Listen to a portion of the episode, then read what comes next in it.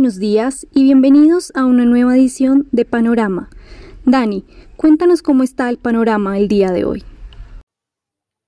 Muy buenos días, Sharon. El panorama de la jornada es lluvioso. La noticia del día tiene que ver con el descarte que hizo el día de ayer la Reserva Federal de utilizar un techo para las tasas de negociación de los tesoros de largo plazo como política monetaria en este momento. El el Standard Poor's 500 está listo para registrar una corrección técnica que en apariencia mm, no supone un mayor riesgo para esa dinámica alcista que viene presentando el mercado por varios meses. La recuperación, que comenzó sin convicción hacia el mes de abril aproximadamente, se prolongó también sin convicción y ayer marcó un nuevo máximo histórico prácticamente sin convicción.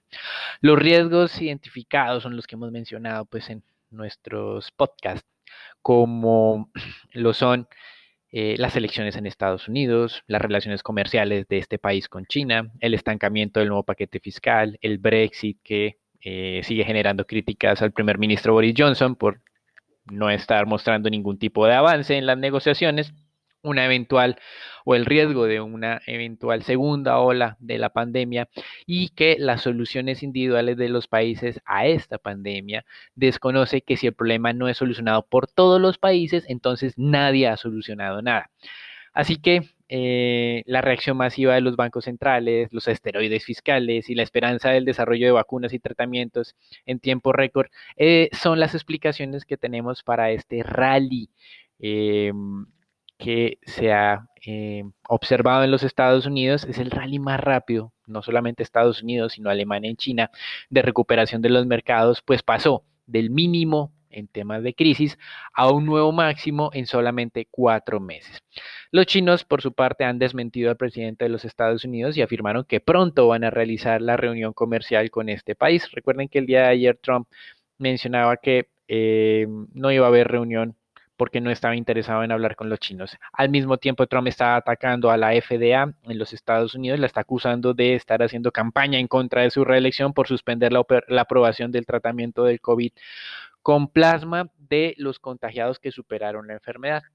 Airbnb envió a la SEC la solicitud para realizar una emisión de acciones que había estado congelada por el tema de la pandemia. Se desconoce hasta el momento el monto o la fecha en que va a realizar esta operación, pero algunos expertos consideran que marzo de 2021 sería un mes eh, en el que se estaría realizando esta emisión de acciones. En el 2017 se realizó la última emisión privada de acciones de Airbnb que valoró a la compañía en cerca de 31 billones de dólares. Este año, por motivos de la pandemia, tuvieron que realizar una emisión privada, pero de deuda. Sin embargo, en esta emisión estuvo acompañada con eh, una emisión de warrants que le daba la posibilidad a los acreedores de em, comprar acciones de la compañía bajo ciertas condiciones. Con esta emisión de warrants, la compañía fue valorada aparentemente en 18 billones, es decir, un 42% menos que en el 2017 por motivos de la pandemia. La compañía afirmó que eh, lo peor de la pandemia en apariencia pasó y que ya han recibido un millón de solicitudes de reservas desde ese momento. Pasando al mercado de divisas, el dólar Ayer parecía que iba a comenzar una nueva etapa de debilitamiento frente a otras monedas reserva, pero hoy ha vuelto a recuperar ese canal lateral que se estaba viendo para el índice de XY desde finales de julio 2020. Ese rango que va desde un 92.5 hasta 93.8. Ayer nos salimos temporalmente de este. El día de hoy el de XY está en niveles de 92.9 y podría tener un objetivo de ascenso hasta los 94 3.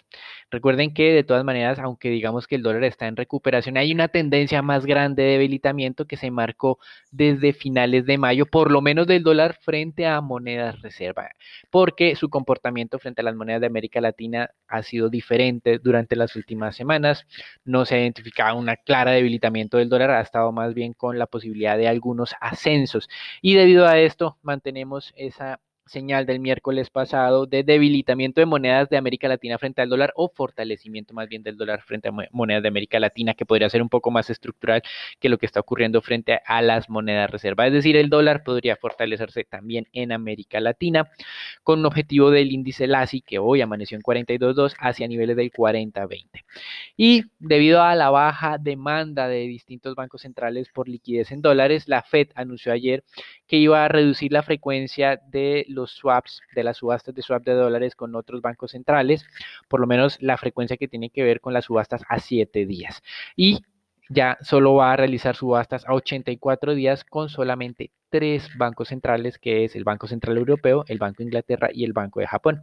Entrando a materias primas, el día de ayer los inventarios de petróleo no crecieron como había vaticinado la Asociación Americana de Petróleo API, eh, sino cayeron, eh, acumulando su sexta desplome en ocho semanas.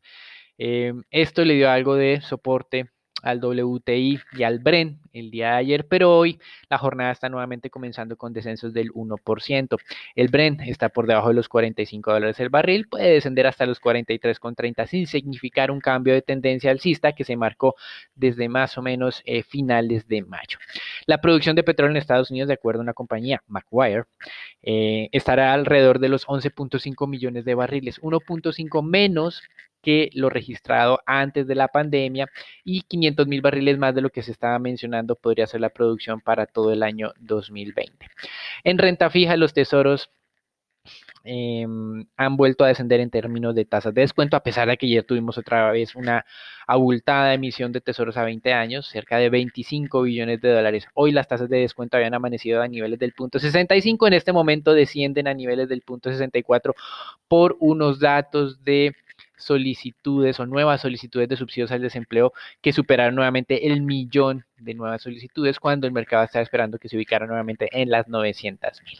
Las solicitudes continuas fueron de 14.8 millones en línea con el mercado que esperaba que descendieran hacia las 15 millones. Pero para el mercado es más importante las nuevas solicitudes que las solicitudes continuas, así que esto muestra algo de reversión en la salud del mercado laboral que nos había sorprendido gratamente la semana pasada.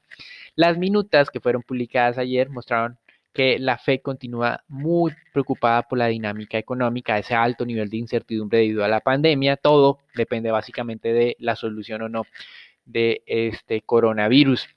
La posibilidad también de nuevas cuarentenas al cierre del año por la temporada de invierno que entiende la FED sería un ambiente o un escenario más propicio pues para que se expandan los contagios y el estancamiento de las negociaciones fiscales para lanzar un nuevo paquete fiscal. La Fed insiste nuevamente en que es necesario que las familias sigan recibiendo apoyo por parte del gobierno de los Estados Unidos.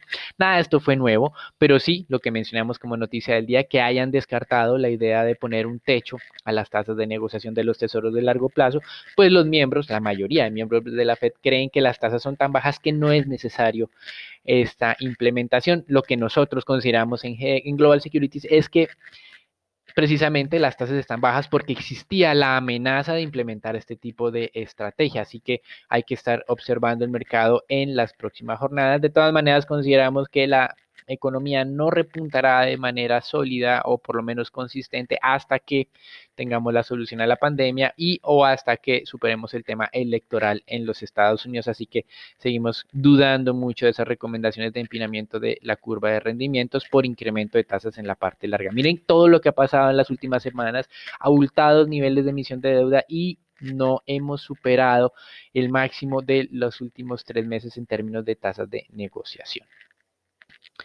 Y para finalizar, eh, tenemos las opiniones del presidente de la Reserva de San Luis, James Bullard. Es más optimista o menos pesimista que sus compañeros de Banco Central. La Fed tiene una expectativa de contracción del 6,5% de la economía estadounidense para este año. James Bullard cree que sería solamente del 4%. Eso es todo para el día de hoy. Recuerden, parece que estamos en modo corrección en los Estados Unidos en términos de acciones. Esto puede afectar algo la dinámica del resto de mercados, como estamos viendo el tema del petróleo cayendo hoy el 1% y algo fortalecimiento del dólar en tema eh, o en términos generalizados en el mundo. Los dejamos con Nicolás, Sharon, Raúl y Daniela para la información del mercado colombiano. Gracias Dani, buenos días para el panorama local. El día de ayer conocimos los pronósticos de la calificadora Moody's. Esta eh, redujo su proyección de crecimiento en Colombia. Ahora esperan una contracción de 7.3%, inferior al dato de una contracción de 5.5% que se había previsto anteriormente y también superior a la a los pronósticos que también el de ayer en el podcast les contaba que dio S&P Ratings quienes esperaban una caída de 6% este año.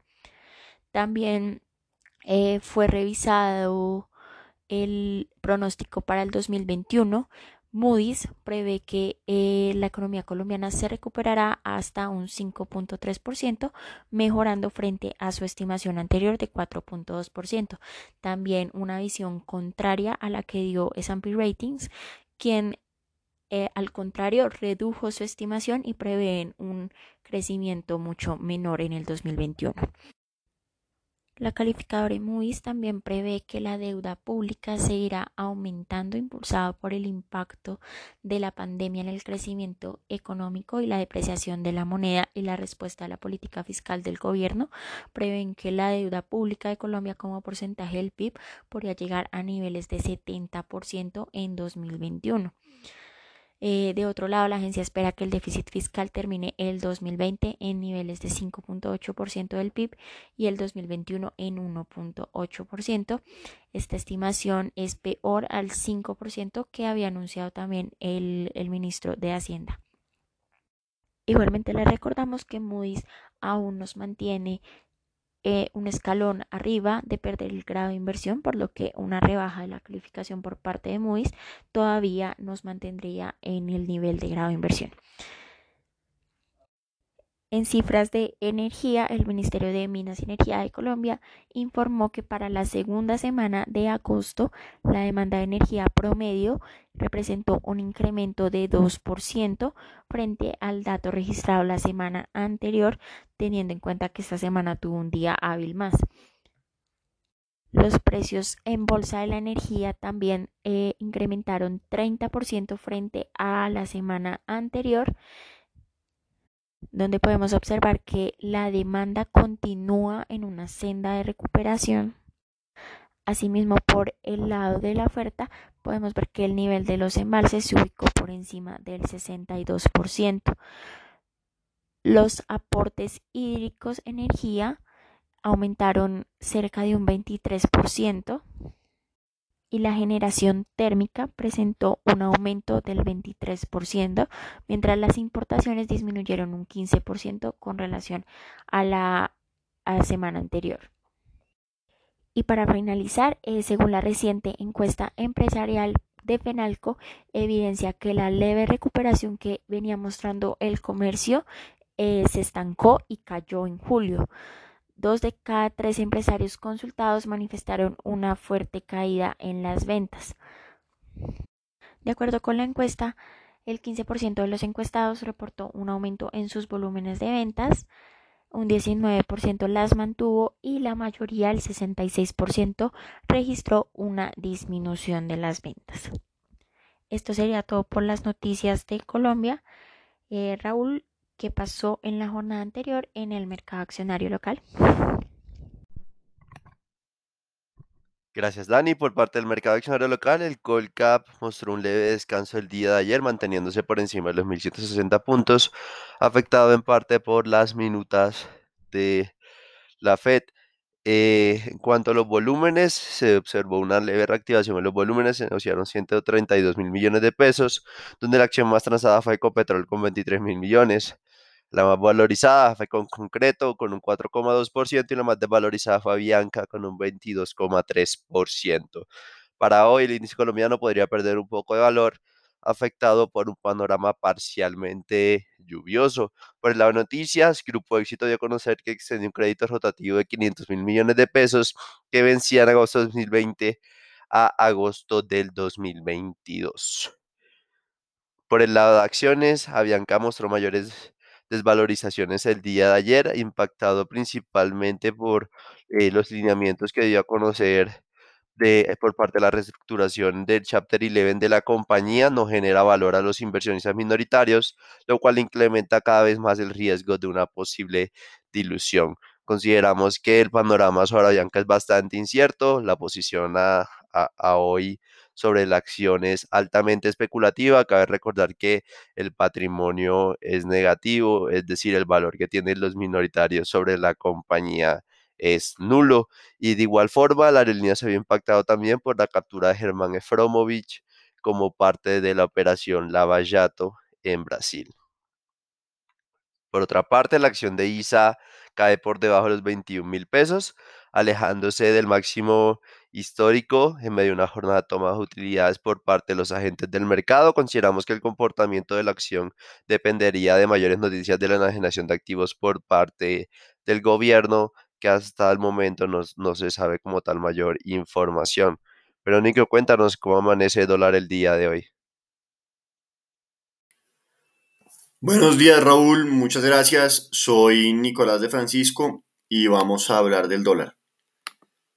En la jornada de ayer, el volumen transado fue de 762 millones de dólares para tener un precio de cierre de 3.757 pesos con 25 centavos. El precio medio durante la jornada fue de 3.766. El precio mínimo experimentado fue de 3.755 con 10 centavos y el precio máximo de 3.790 pesos. Para el día de hoy, Esperamos que la divisa tenga unos soportes hacia los 3.730 y 3.740 pesos y unas resistencias hacia los 3.770 y 3.780 pesos. Los dejo con Sharon para los temas de renta fija. Gracias, Nico. Te cuento que en medio de ese entorno de mayor apetito por riesgo del día de ayer, la renta fija local se vio favorecida, la curva tasa fija ganó valor, eh, se valorizó cerca de 0.7 básicos, impulsada por el segmento corto que fue el que presentó variaciones, mientras que el segmento largo permaneció inalterado y de igual forma, la curva TES-VR se valorizó levemente y continúa mostrando mayor liquidez. En línea con estos movimientos, tanto los test del 24 como los del 28 se valorizaron, cerrando en 3.62% y 5.17% respectivamente. Estas son valorizaciones de 2.3 básicos y un básico respectivamente. El día de ayer la Nación colocó TES VR por 375 mil millones de pesos. Se realizó una sobreadjudicación de 100 mil millones de pesos que ya se volvió un común en estas subastas, especialmente las de VR. Eh, la sobredemanda fue de 3.5 veces en los abriles del 29 cortaron en 2.46%, los febreros del 37 en 3.21% y los junios del 49 tuvieron una tasa efectiva de corte de 3.64%. Todas estas tasas fueron inferiores a las de la subasta previa y la nación continúa beneficiándose de estas bajas tasas para financiarse en medio eh, de esta eh, crisis económica que se está viviendo. Por el lado de deuda corporativa, se negociaron cerca de 5 mil millones de pesos a través del sistema transaccional y aproximadamente 692 mil millones por registro, volúmenes muy promedio realmente de eh, los últimos meses. Las transacciones se concentraron en tasa fija en plazos inferiores a tres años y eh, algo de movimiento en IPC del 20 y del 22 el día de hoy el Banco de Occidente buscará 350 mil millones de pesos en bonos ordinarios en el mercado local en tres referencias, IBERES a tres años, IP6 a seis años y eh, EIP6 a 12 años. Este emisor tiene calificación AAA y las tres referencias son bastante llamativas, especialmente eh, al vencimiento, dadas estas sendas eh, crecientes de eh, ambos indicadores que veremos y más hacia el mediano largo plazo, por lo que las tres son bastante atractivas. Gracias por escucharnos y no olvides conectarte a diario para conocer el panorama del mercado. Buen día y hasta la próxima.